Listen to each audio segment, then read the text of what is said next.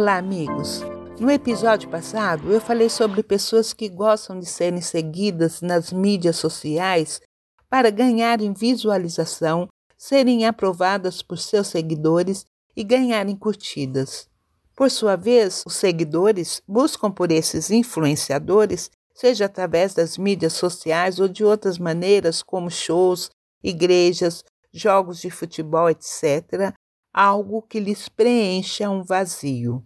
Também falei sobre Jesus ser um influenciador, sobre o que ele oferecia às pessoas que o seguiam por todos os lugares e que esta maneira de Jesus agir retratava a verdadeira religião. Mas e os seguidores? O que realmente eles buscavam? O que eles queriam receber? Meu nome é Cida Martins e a minha proposta é repensar o cristianismo junto com você. E hoje eu vou falar sobre a multidão multifacetada. Analisando um pouco melhor os evangelhos, vamos perceber que vários motivos levaram as pessoas a seguirem Jesus e que o comportamento delas ainda hoje nos diz respeito. Nos evangelhos encontramos diversas situações em que Jesus falava para as multidões. Podemos dividir essas multidões em alguns grupos de interesse, pois são diversos os motivos que motivaram as pessoas a seguirem Jesus. No livro de João, capítulo 6, encontramos o seguinte relato.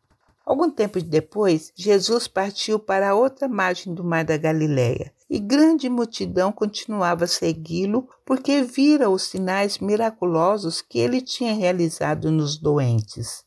Como era grande a multidão e sentiam fome, Jesus operou um milagre ao alimentá-los com cinco pães e dois peixes. E após o evento, Jesus retirou-se daquele lugar.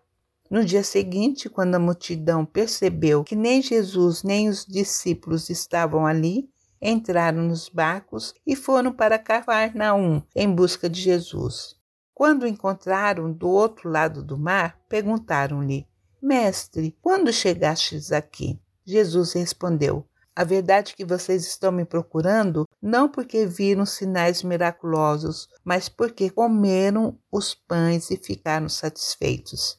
E Jesus continua dizendo: Não trabalhem pela comida que se estraga, mas pela comida que permanece para a vida eterna, a qual o Filho do Homem lhes dará.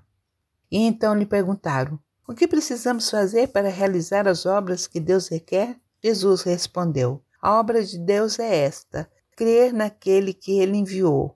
Então lhe perguntaram novamente: Que sinal miraculoso mostrarás para que vejamos e creiamos em ti? Que farás? Nesse texto, encontramos dois grupos que seguiam Jesus apenas porque estavam atrás de sinais e milagres e do sustento material para se sentirem satisfeitos. Vamos pensar um pouco. Não é exatamente a busca de milagres e maravilhas que faz com que hoje em dia os templos religiosos fiquem lotados? Uns buscam o milagre da cura, outros a revelação e a transformação de estado emocional, e outros vivem atrás da multiplicação de seus bens materiais. E como visto no texto bíblico, Jesus repreendia isso. Ainda sobre estes dois grupos, existe no meio das organizações religiosas pessoas que, apesar do que recebem, não conseguem chegar à maior obra realizada por Jesus que é o seu sacrifício pela humanidade. Sempre estão pedindo mais sinais, porque a corrida atrás do materialismo os consome e os impede de enxergar além dos aspectos externos. Como exemplo, temos os pedidos que ouvimos repetidamente nas reuniões de oração. Me dê isso, me dê aquilo, abra essa ou aquela porta e por aí vai. Não que tais orações não devam ser feitas, mas sabemos que, conforme dito na Epístola de Tiago, quando pedem, não recebem, pois pedem por motivos errados, para gastarem seus prazeres. Jesus, ainda no mesmo discurso no capítulo 6 do Evangelho segundo João, continua se revelando diante da multidão, dizendo ser o pão da vida que desceu do céu. Eu lhes digo a verdade: se vocês não comerem a carne do filho do homem e não beberem do seu sangue, não terão vida em si mesmos. Ao virem isto, muitos dos seus discípulos disseram: Dura é essa palavra, quem conseguirá ouvi-la? Sabendo em seu íntimo que os seus discípulos estavam se queixando do que ouviram, Jesus lhes disse: Isso os escandaliza? O que acontecerá se vocês virem o filho do homem subir para onde estava antes? O espírito dá vida, a carne não produz nada que se aproveite. As palavras que eu lhes disse são espírito e vida. Contudo, há alguns de vocês que não creem, pois Jesus sabia desde o princípio quais deles não criam e quem o iria trair.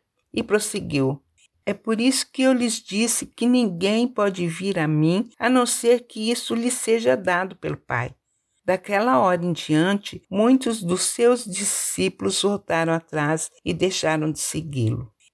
Aí está o terceiro grupo de pessoas, alguns supostos discípulos. A resistência encontrada pelas palavras de Jesus revelou que a fé desses era superficial.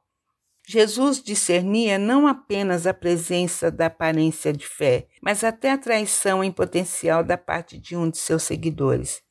Infelizmente, sabemos que existem muitas pessoas que gostam de professar que é cristão, porém não se envolvem verdadeiramente com aquilo que Jesus requer de seus discípulos, por não acreditar na Bíblia, por achar que ela contém erros e histórias que contradizem o amor de Deus. Fato é que a essência da palavra de Deus, além de amor e justiça, é também repreensão. Era isso que Jesus fazia quando andava no meio dos homens e é isso que ele continua fazendo através dos seus ensinamentos registrados. A palavra é dura, sim, porque, como disse o próprio Jesus, requer mudança de mente e de coração. Jesus continuou perguntando aos doze discípulos, os quais ele havia convidado para estar com ele: Vocês também não querem ir? Antes de falar desse grupo especial de seguidores, os doze, eu gostaria de falar de um outro grupo que estava misturado à multidão. O quarto grupo, não menos importante, que não aparece nessa narrativa, são os doutores da religião. No Evangelho de Mateus 21, lemos: Quando os chefes dos sacerdotes e os fariseus ouviram as parábolas de Jesus, compreenderam que ele falava a respeito deles e procuravam um meio de prendê-lo, mas tinham medo das multidões, pois elas o consideravam profeta. Esses religiosos estavam a todo tempo andando no meio da multidão.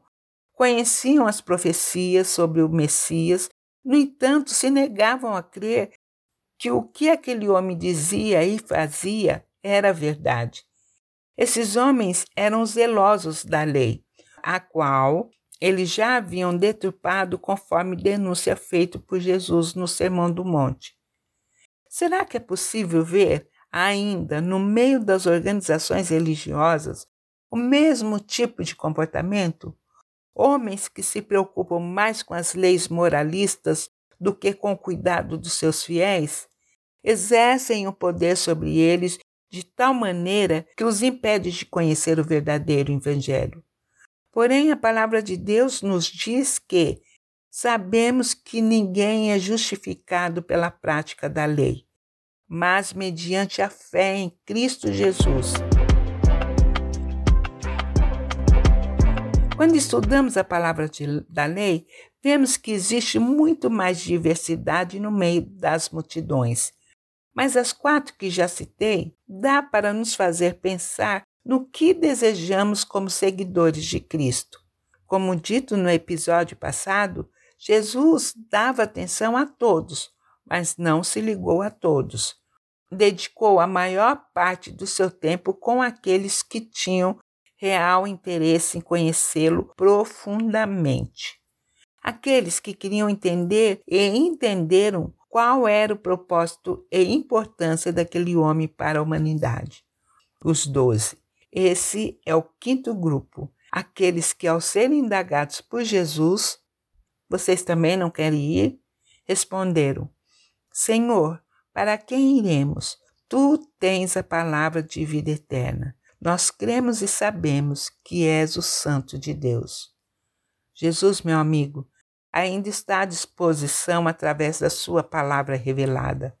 O maior milagre que Jesus operou foi o de compartilhar seu conhecimento e transformar vidas de homens que ansiavam por isso. Jesus libertou homens do estado de ignorância, abriu seus olhos para a verdade e transformou a mente daqueles homens que queriam não apenas fazer parte da multidão, mas fazer parte do ministério de Jesus.